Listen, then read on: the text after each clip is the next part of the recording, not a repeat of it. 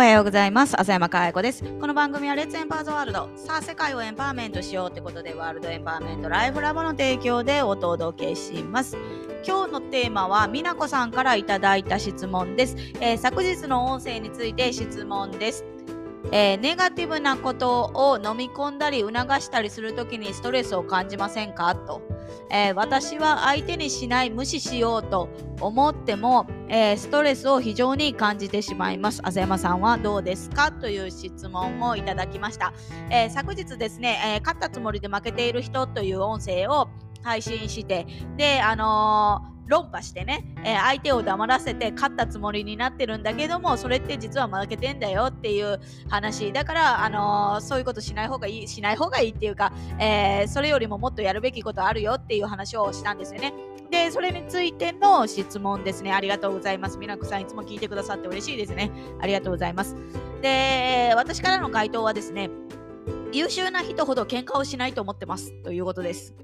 で勝ち負けにこだわるのは本当にダメな人っていうか、あのー、プライド止まりの人だと思ってます。だから自分のエゴを満たしたくって絶対に何て言うのかな、あのー、負けて勝つっていうことがあるんだよね負けた方があの勝ちみたいなそういうことがあるんだけどもどうしてもなんか自分のプライドが傷ついたりとか、えー、自分のエゴを満たすためにやっぱりあの勝負にこだわりすぎるっていうところをが大きいんじゃないのかなと思います。で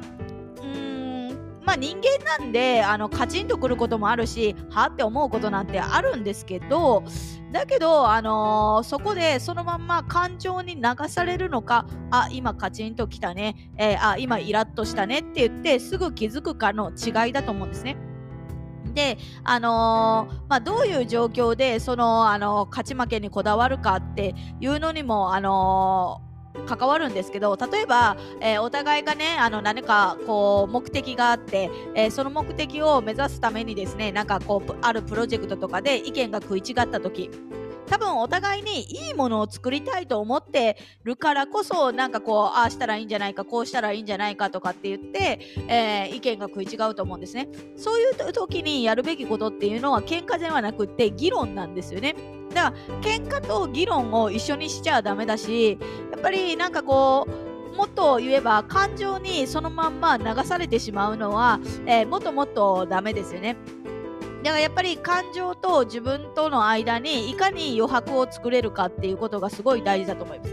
だからすごいなんか自分の正しさに固執するっていうのかな。やっぱりそういう人が、あのー、多いんじゃないのかなと思います。自分が、あのー、正しいっていうことを譲らない。勝敗がつくまで一歩も何、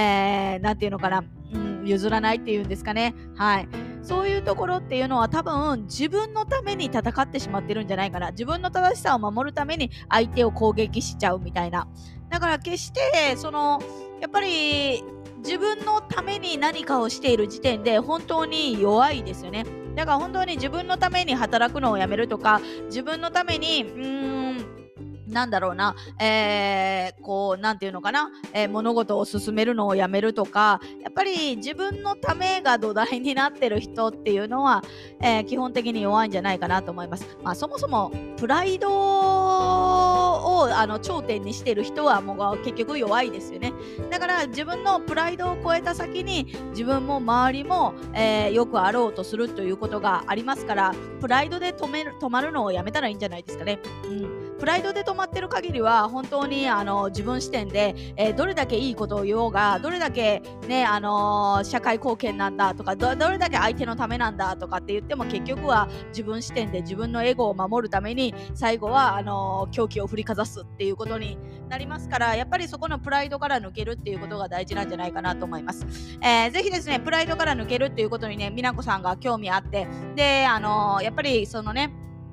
自分が押し殺そうと思ったらなんで私がこうあの負けないとダメなんだよとかってそういう気持ちになるんだっていうのであればぜひエンパワーメントのねベーシックのセミナーに来てください。多分あのベーシックのセミナーに来たら、えー、そうなんでそうなってしまうのかっていうこともわかるし、えー、自分がそうならないために今何をやればいいのかっていうことだって明確になります。なんで我々のプログラム、えー、あの来ている人たちは基本を一番最初に気づくのはあ私はあのプライドで止まってたんだとかね、えー、あ私から喧嘩を売ってたんだとかね。そういうところに気づきますのであのぜひですね美奈子さんもいらっしゃってくるあのいただけたらいいなと思ってます。であのエンパワーメントのプログラムにアクセスする方法はですねあのポッドキャストであれば概要概要欄に貼ってますし、えー、メールのねフッターとかにあの書いてます。LINE だったらあの LINE のね、あのトーク画面の真ん中のボタンで書いてますから、ぜひですね、あのそちらの方からアクセスしてですね、えー、もっともっとそれ以上にですね、あのー、素敵な人生を送るためにどうしたらいいのかっていう選択肢を手に入れてください。ということで、えー、今日は美奈子さんからいただいた質問にお答えしました。今日も笑顔100倍でいってらっしゃい。